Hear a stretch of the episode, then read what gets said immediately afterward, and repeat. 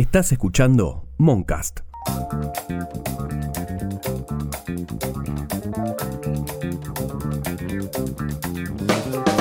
El domingo 10 de octubre, la colombiana Marta Sepúlveda iba a acceder a una eutanasia programada, pero dos días antes su procedimiento fue cancelado. Marta, que está diagnosticada con esclerosis lateral amiotrófica, ELA, una enfermedad incurable, decidió recurrir a la justicia, quien ordenó que se reprograme esa práctica. A pesar de lo ocurrido con Marta, Colombia es el único país latinoamericano donde la eutanasia es legal. Además, en el mundo hay otros seis países donde está autorizada por ley. En Argentina hay tres proyectos que buscan ser tratados en el Congreso. El más acabado es el que se encuentra bajo el impulso de la diputada del Frente de Todos, Gabriela Esteves. La ley lleva el nombre de Alfonso Oliva, un joven cordobés que a los 31 años fue diagnosticado con ELA. Alfonso vivió 5 años con esa enfermedad, de los cuales 4 los pasó postrado, sin poder hablar y solo comunicándose moviendo las pestañas. En la actualidad solo existen la Ley 26.742, Ley de Muerte Digna, aprobada en 2012, que difiera lo pedido por este nuevo proyecto en el que se busca regular la eutanasia y el suicidio asistido. Mientras que la muerte digna garantiza el derecho a rechazar tratamientos médicos, la eutanasia significa la provocación directa de la muerte siempre y cuando el paciente o la paciente lo autorice. Soy Ana Clara Escurra Mariani y hoy vamos a hablar con Jorge Nicolás Laferrier, abogado y director del Centro de Bioética Persona y Familia, y con Carlos Pecas Soriano, médico especialista en emergentología y experto en bioética. Eutanasia. ¿En qué quedamos?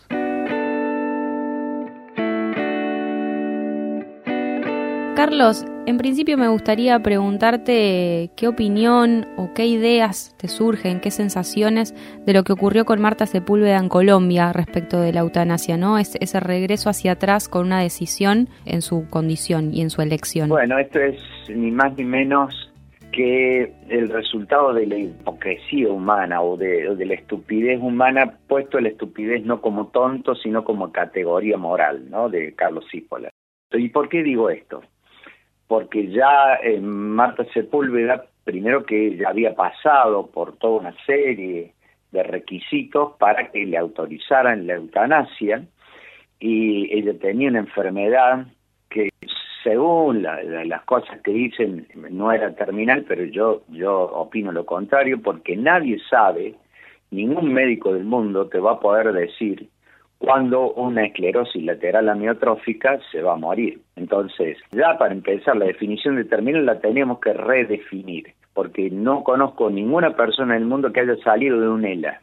Por lo tanto, no sabemos si esa persona en algún momento se va a broncoaspirar y se va a morir por ese ELA. Lo importante es que Marta Sepúlveda progresivamente estaba teniendo condiciones indignas de vida y ella había decidido autónomamente y lo último que pierden los pacientes con él es la lucidez, muy lúcidamente, muy autónomamente, entonces ya todo un, comité de, expertos había autorizado y resulta ser que ella tiene la mala idea de avisarle al mundo de que ella iba a morir feliz.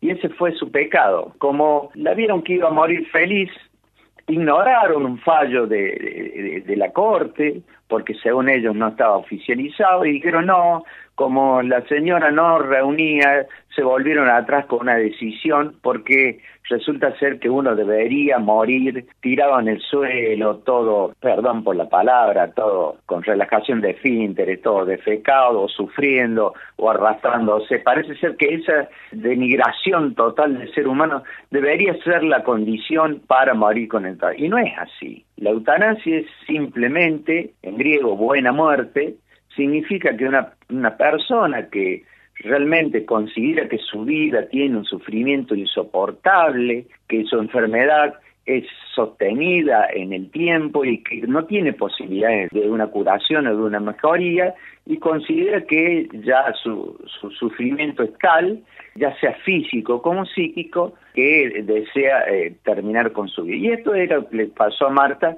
pero lo único que hizo ella, su pecado, digamos, entre comillas, pecado, fue contarle al mundo de que ella estaba feliz, que su hijo también estaba feliz, porque ella iba a cumplir con su deseo. Sí, es como si la alegría o la felicidad no pudiesen despertar empatía, ¿no? La empatía está frente a una persona que eh, hay una evidencia muy tangible, muy material de ese sufrimiento, ¿no?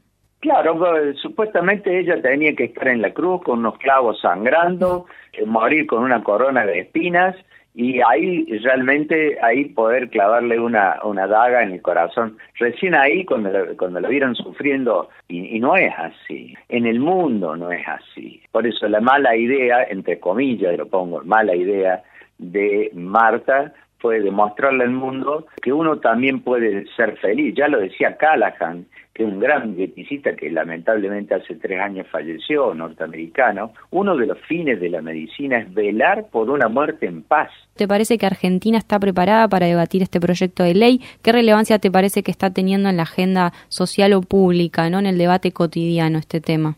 Mira, una total relevancia. Yo personalmente, que hace 25 años que yo soy magister en bioética, pero dentro de toda la bioética, que es una transdisciplina, me dedico específicamente al tema de la muerte digna, me apasiona. Por lo tanto, he leído todos los autores mundiales sobre el tema y conozco en profundidad. Vos fíjate que esto sería con lo que nosotros llamamos una necesidad oculta, que todo el mundo hablaba por abajo, que alguna gente lo hacía clandestinamente, pero era una necesidad. Así que vos fíjate que en, España, que es un país eminentemente católico, muy parecido al nuestro, se hizo una encuesta, en Colombia se hizo otra, en España el 85% de la población está a favor de la eutanasia, en Colombia el 82% de la población, aquí no se ha hecho pero a mí los periodistas me suelen llamar después de las entrevistas y me dicen, mira, hemos recibido infinidad de llamados, la mayoría está a favor de esta ley. Vale decir que acá, si se hiciera una encuesta seria, yo creo que merece la pena que se haga una encuesta seria, porque esto, yo creo que las creencias son respetables, pero esto no debe ser un debate creencial.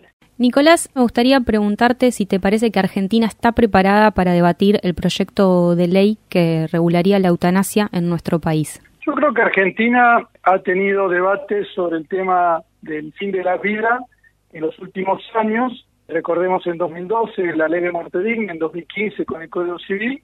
Y yo creo que Argentina lo que necesita hoy en 2021 es afrontar un grave tema de salud que es la de los cuidados paliativos. Yo el momento no es para debatir una ley de eutanasia, que me parece que es una claudicación del sistema de salud ante el sufriente, y creo que el momento es para debatir la ley de cuidados paliativos que tiene media sanción y que es realmente una opción humanista y terapéutica médica de fondo a problemas que hoy no están siendo abordados por el sistema de salud. ¿Qué son los cuidados paliativos y cuáles son las limitaciones que le podés llegar a encontrar frente al sufrimiento? El ser humano es un ser que es limitado, es contingente, es un ser que tiene un límite, que es la muerte. La medicina lucha contra este límite, lucha contra la enfermedad y en esa lucha a veces tiene estrategias terapéuticas y otras veces su estrategia es paliar el dolor. Justamente se llaman cuidados paliativos a todas las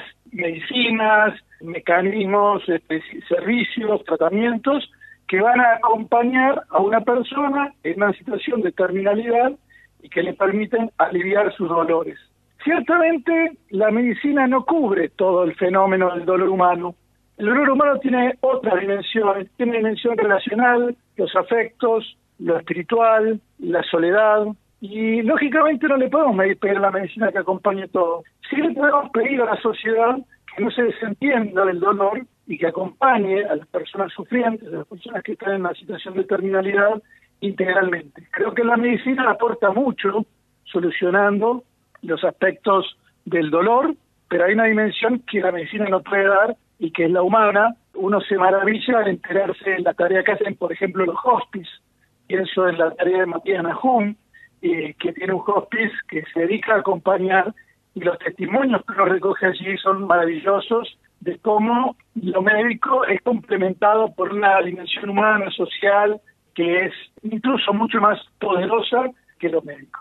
Recién nombrabas la dimensión humana que puede tener este debate y cuál es la dimensión humana que puedes registrar en que una persona también pueda tener decisión sobre su propia muerte cuando ha agotado todas las alternativas frente a ese sufrimiento y a ese dolor que lo aqueja. Yo entiendo que cuando estamos en el final de la vida, muchas, muchas pueden ser las razones y las circunstancias que incidan en la reflexión, en el razonamiento de la persona, que incluso lleguen a condicionar su libertad. Pero creo que esa comprensión, esa multiplicidad de situaciones incluso de pérdida del sentido de la vida que puede experimentar, nunca nos tiene que hacer perder de vista que todo ser humano es digno, tiene dignidad en todo momento, incluso cuando él mismo piense que su existencia ha perdido sentido, cuando tenga un sufrimiento existencial tan profundo que piense que ya no tiene sentido vivir. Yo creo como sociedad tenemos que reafirmar el valor de bien, la vida siempre es un bien y la dignidad de toda persona aún en las condiciones de mayor vulnerabilidad, de mayor situación de terminalidad, ¿no? Todo eso nos hace pensar en que esa persona, por un lado, puede estar muy condicionada en su libertad, pero como sociedad yo creo que no tenemos que claudicar, dejarla sola. Eh, la eutanasia y el suicidio asistido, como se presenta en casi todas las sociedades que han legalizado esto, nos plantean ese desafío, un desafío de relacionalidad, cómo acompañamos al que sufre. Nosotros en los medios de comunicación y, culturalmente se ha hecho mucho en los últimos años, cuando los medios hablan de un suicidio son muy cuidadosos en cómo lo presentan, y a mí me parece muy bien eso. Y creo que sería un retroceso pensar que con motivo de una ley de eutanasia pudiéramos salir a decir legalmente es permitido que alguien pida que le quiten la vida. Yo creo que sería un gran retroceso cultural y humano. Carlos, dicen que podría generarse una especie de obligación psicológica de la eutanasia por sentir que uno pesa sobre instituciones, sobre familias, sobre cuerpos médicos. ¿Qué te parece este argumento? Uno de los cuatro acuerdos toltecas dice, sé impecable con tus palabras, haz lo máximo que puedas, no te tomes nada personalmente y no hagas suposiciones. Yo la verdad que no opino sobre suposiciones, es una suposición sin ningún sustento de reflexión crítica. ¿Y por qué digo esto? Porque en todos los países en donde está legalizada la eutanasia, gran parte de esos pedidos de eutanasia se rechazan. Vos fíjate que desde marzo está legalizada en España y solamente ha habido cinco casos autorizados de eutanasia. Esa gente que se opone, y yo creo que sin argumentos, eh, no contabiliza, que eliminaría las eutanasias clandestinas. En este momento que vos y yo estamos hablando, en Buenos Aires tengo, tengo yo por teléfono pedidas, tres pedidos de, de, gente que quiere que la vaya a ayudar a morir. Obviamente que yo no, no hago cosas ilegales, le digo, me le explico, miren, la ley está al salir, van a tener que, van a tener que, pero mientras tanto, mientras vos y yo estamos hablando, esas personas están sufriendo de un dolor físico y psíquico insoportable porque muchas de ellas están siendo tratadas con los beneficios que da la medicina paliativa. Pero no es esto de eutanasia versus medicina paliativa. Esto es eutanasia más medicina paliativa. Esto no es eutanasia versus tratamientos psicológicos o psiquiátricos. Es esto de eutanasia más tratamientos una cosa no impide la otra. ¿Se entiende bien la idea? O sea que yo no estoy de acuerdo con esa suposición que no tiene fundamento ni científico ni filosófico. Nicolás, uno de los argumentos que también esgrimen quienes están a favor de la ley de eutanasia es que es una realidad, es decir, que ocurre materialmente, de forma clandestina, lo mismo que se debatía también con la interrupción del embarazo. Eh, ¿Qué te parece este argumento? No lo, no lo creo, no, no me parece que sea un argumento real. Si hay una persona que hace eutanasia, está cometiendo claramente un acto que es contrario a los fines de la medicina, si hay un médico que está quitando la vida a un paciente a su solicitud, esto va claramente contra los fines de la medicina. Pensemos que la medicina es una realidad muy regulada, este, nosotros estamos hablando de un contexto de instituciones de salud, historias clínicas, personal, enfermerías, trabajadores sociales, psicólogos, un montón de servicios. Yo veo muy difícil que ocurran este, este, supuestos de eutanasia y realmente el que tenga conocimiento de esto debería denunciarlo, porque es una acción que, bueno, que afecta seriamente este, una realidad que es la vida humana, ¿no? Carlos, hablabas de la clandestinidad, al igual que ocurrió con la discusión de por la legalización del aborto, que, también eh, se generaron investigaciones y estadísticas sobre las fatalidades de esta práctica en clandestinidad. En los casos de, eutanasia clandestina, ¿se está generando algún tipo de estudio, de algún tipo de estadística? Porque desde las voces contrarias a esta ley dicen que son casos muy marginales, muy magros, digamos. Eh, a ver, otra, otra, otra falacia. A mí no, no me gusta hablar sobre falacias. ¿Cómo uno puede hacer una estadística sobre la clandestinidad? A esa gente yo le pregunto, a ver, hágame una estadística de cuánta gente eh, se droga con cocaína clandestinamente. ¿Quién, ¿Quién drogadicto con cocaína te va a ir a decir, sí, yo me drogo, yo me drogo? Salvo las internaciones que vos tengas en hospitales, vas a poder hacer una estadística aproximada, pero este caso es muy distinto. Nadie va a un hospital a pedir que lo maten. Hablan clandestinamente a gente que les cobran fortuna por ir a inyectarle clandestinamente una droga que pone fin a sus vidas, lo cual me parece una cuestión totalmente indigna. Nicolás, desde el sector que defienden y que impulsan la ley de eutanasia argumentan que obligar a una persona a sostener su propia vida sometida a diferentes dolores o sufrimientos es similar a procurar un proceso tortuoso, ¿no? De, castigo, de tortura. ¿Hasta dónde el Estado debería poder obligar a una persona a sostener su vida? ¿Qué, qué opinas vos desde también tu profesión y tus disciplinas? Bueno, ese argumento es eh, enormemente complicado. Primero, por una cuestión de Vos dijiste recién que estamos ante un caso de sufrimientos eh, graves, pero ¿dónde se ubica el límite? ¿Personas con enfermedad terminal? ¿Personas con problemas de salud mental? ¿Personas con una demencia? ¿Dónde se coloca el límite? ¿Cuál es la condición que habilita a pedir la eutanasia? En el mundo se suelen discutir primero casos muy extremos y después, como una pendiente resbaladiza, se van ampliando los supuestos y la eutanasia se aplica, como ocurre ahora en Holanda, incluso a situaciones de demencia en las etapas iniciales o a problemas vinculados con enfermedades pulmonares o a enfermedades asociadas con la vejez. Y esto genera todo un impacto en la sociedad y en esos colectivos de personas que ven reflejada que su condición es merecedora de la muerte. En estos días se puede leer testimonios en las redes sociales de en España, por ejemplo, Jordi es un enfermo con ELA, que dice, me vino a visitar una trabajadora social, me preguntó sobre mi condición y ofreció la eutanasia. Yo creo que es tremendo que a personas que están sufriendo el Estado les ofrezca la eutanasia. Yo creo que el Estado tiene que ofrecer cuidados paliativos y la sociedad tiene que acompañar a esa persona en su sufrimiento.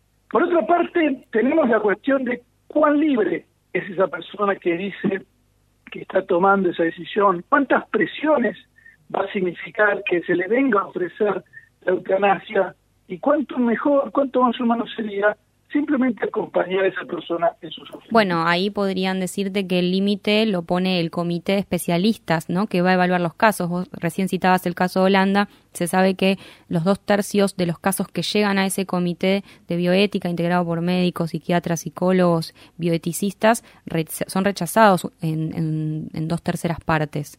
¿Por qué en el caso de Argentina podría, digamos, eh, saltearse ese comité o ese comité no estaría facultado para poder eh, decidir dónde está el límite este que vos planteás? La experiencia holandesa es muy interesante porque si uno mira las estadísticas, las eutanasias en 2002 reflejaban más o menos un 1,30% de las muertes totales y en 2019 pasan a reflejar el 4,20% y el crecimiento se da no solo en situaciones de terminalidad, sino en todas las otras condiciones que no son terminales, como demencia, vejez, problemas neurológicos, problemas cardiopulmonares. Por otra parte, todavía yo no puedo opinar de un proyecto de ley que no he leído, no sé cómo se va a proponer los proyectos de ley en Argentina y por lo tanto no sabría decir si va a haber un comité, cómo va a ser la burocracia que va a estar diseñada para administrar la eutanasia. En todo caso, podría decir que el impacto es grande en el sistema de salud y no podemos pensar que, me parece a mí, que como sociedad dejemos a las personas tan solas con sufrimiento que cuando dice yo no quiero vivir más, en lugar de decir darles motivos y acompañarlas para que se vea que la vida es un bien, se facilite que se quiten la vida. Yo creo que eso es una comunicación social. Nicolás, ¿qué o quiénes definen lo que es digno para una vida humana? Hablabas de eso hace un rato y me parece que a partir de la muerte digna se empieza a debatir este concepto. Entonces, ¿quién, quiénes o qué podrían definir qué es digno para la vida de una persona? Yo creo que la dignidad es un valor que reconocemos a todo ser humano por el solo hecho de ser tal. Aunque la persona subjetivamente, en su percepción, entienda que su condición ya no es digna, como sociedad sería muy grave que pensemos que un ser humano que está pasando por una situación grave de terminalidad o, muy seria, ha perdido la dignidad, ¿no? A mí me parece que eso sería enormemente, digamos, disvalioso, porque todo ser humano es digno, incluso el peor delincuente que está en la cárcel conserva una dignidad por la cual no lo podemos torturar y las cárceles deberían ser mucho más humanitarias. La persona más noble también tiene una dignidad, una dignidad que es común a todo ser humano y que es por el solo hecho de ser humano. Eso se llama una dignidad ontológica. Y esa dignidad se la reconocemos a todo ser humano aún en estas situaciones. A mí me parecería muy serio que digamos que una persona que está en situación de, de terminalidad ha perdido la dignidad, ¿no? Me parecería una afirmación enormemente problemática en términos de humanismo, de, visión de la sociedad. Aunque la persona manifieste que siente que está viviendo de forma indigna. A ver, la situación de indignidad de una, un contexto tiene que ser acompañada. Obviamente que si él percibe que lo que ocurre es una situación que afecta a su dignidad, no significa que pierda la dignidad.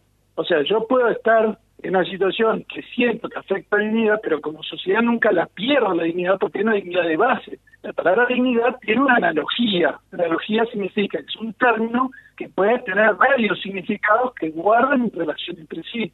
Hay una dignidad ontológica de todo ser humano por el solo hecho de ser tal, y hay una dignidad que puede ser la percepción más subjetiva. El hecho de que la persona perciba que algo afecta a su dignidad no quita que como sociedad siempre reconozcamos esa dignidad ontológica que subyace a todo ser humano. Algunas de las voces que se oponen también hablan de que el ser humano tiene una dignidad que es constitutiva y que pensar que cuando una persona sufre o verdaderamente manifiesta su dolor puede estar perdiendo la dignidad es atentar contra esa dignidad constitutiva. Carlos, ¿qué te parece a vos que define la dignidad? De un, de un, ser humano. Ya lo, ya lo dijo Kant eh, en la metafísica de las costumbres todos los hombres tienen dignidad y no precio. Entonces, cuando uno va a una clase de bioética, tengo muchas clases con alumnos que son médicos, son, son algunos docentes, inclusive de otras materias, cuando uno les pregunta quién es el que determina la dignidad de un ser humano, todos al unísono levantan la mano, todos dicen la misma respuesta, la misma persona. Por lo que es digno para vos, Ana Clara, no es digno para mí. Vos podés querer ofrecerle, por ejemplo, eh, sos eh, súper cristiana o súper católica, eh, insisto, hay católicos que no piensan así, pero vamos a suponer que vos quieras ofrecer tu sufrimiento a Dios, querés morir con dolor porque querés, bueno, eso es digno para vos, pero la dignidad de cada ser humano la determina la persona misma. Esto que es tan fácil de contestar y tan fácil de dilucidar o de charlar, en la práctica, ¿quién la determina? La determina un campeón de la medicina que te llena de sondas por todos lados, la determina tu familia, el campeón de la medicina sin mala intención, ¿eh? ojo, él está preparado para salvar vidas. Por lo tanto, sin quererlo, se encarniza terapéuticamente. La familia que no quiere dejarte ir, yo no quiero que Ana Claro, que, le, que el Peca, que el Carlos se me vaya, no quiero que se me muera, que se me muera, usan eso, no se te está muriendo, se está muriendo por una patología que Dios o el cielo o el universo, la, la vida no es un absoluto porque los absolutos no tienen fin y la vida tiene un fin, que es la, que es la muerte, una finalización de la vida es la muerte. Nosotros, ¿qué queremos con esto? Velar por una muerte en paz. Y la dignidad de cada ser humano la determina el mismo ser humano con su código interno, Cada persona tiene su código interno de lo que es digno y lo que es indigno para él. Nosotros no somos quienes para determinar qué es lo que es digno para Ana Clara o qué es lo que es digno para Carlos. Nicolás, ¿te parece que hay algún punto correcto, destacable en favor de tratar un proyecto de ley de eutanasia o incluso que se vuelva un tema de, de debate cotidiano a nivel social? Yo creo que la Argentina lo que necesita es un gran debate sobre las necesidades reales de la gente.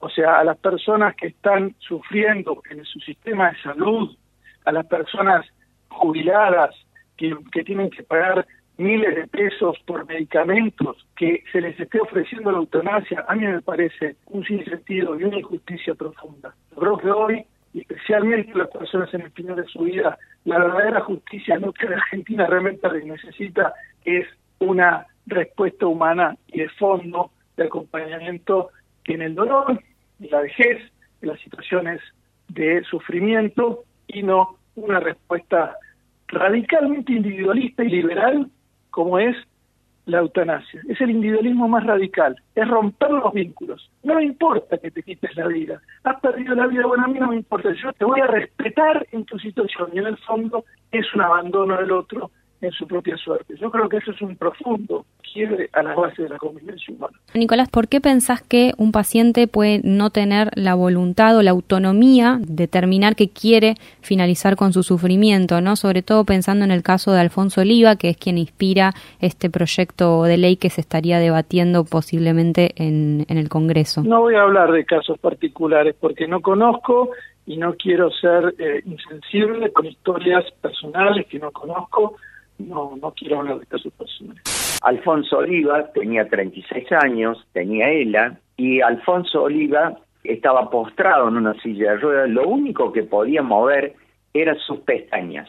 Vale decir, él de noche soñaba que corría, soñaba que hacía el amor, soñaba que jugaba al fútbol, soñaba que comía y de día despertaba en esta pesadilla de estar asistido por cinco personas con una sonda que le iba directamente al estómago por donde se alimentaba. Cuando se le pregunta a Alfonso Oliva qué era lo que más extrañaba, y dijo, él miraba con los ojos, miraba la H, pestañaba, miraba la O, pestañaba, miraba la L, y después de 15 segundos te decía hola. Vale decir que la respuesta que yo te voy a dar de Alfonso Oliva demoró más de media hora. Y él dijo, pero así, textual, vos imaginate una persona así. Voy a ser franco, dijo Alfonso Oliva.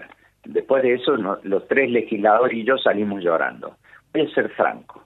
Hacer el amor, jugar al fútbol y comer. Esto, Ana Clara, que vos tan tranquilamente y yo, Carlos, tan tranquilamente nos hemos llevado una taza de café o un yogur o lo que sea a la boca o comido una media luna o una tostada, llevarnos un vaso de agua a la boca, Alfonso Oliva no lo podía hacer de noche él vivía una tranquilidad total y se despertaba en una pesadilla. Yo te preguntaría a vos y a esa gente que habla de los cuidados paliativos, ¿qué pueden ofrecerle a Alfonso Oliva los cuidados paliativos? ¿Cómo hacemos con esas personas en donde no hay nada que suspender, ya la ley de muerte digna habla de que todo paciente tiene derecho a aceptar o rechazar cualquier terapia física o biológica, vale decir que Alfonso Oliva podía rechazar su tubo de alimentación gástrica, ¿cierto? Y en 20 días o 25 días eh, iba a morir Alfonso Oliva. Pero ¿por qué lo tendríamos que hacer morir Alfonso Oliva con sufrimiento? Y entonces Alfonso Oliva, que se va a llamar justamente Ley Alfonso, él sabía que no iba a poder gozar de estos beneficios, pero nos hizo prometer a esos legisladores y a mí, cuestión que estamos cumpliendo, que él no quería que otras personas sufrieran esta indignidad que él estaba sufriendo. Entonces yo les preguntaría a esas personas, le devuelvo la pregunta, los cuidados paliativos son inmensamente buenos, favorables y bienvenidos pero hay momentos en los que cuidados paliativos son insuficientes.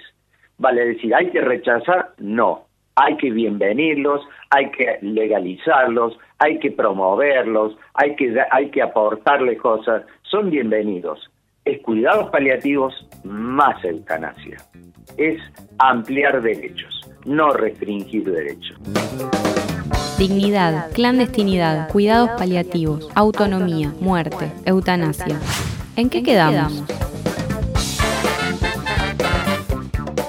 Este podcast es una producción de Moncast, Norman Flores, Rosaura Barleta y quien les habla, Ana Clara Escurra Mariani. Si te gusta lo que hacemos, puedes colaborar entrando a cafecito app barra en qué quedamos.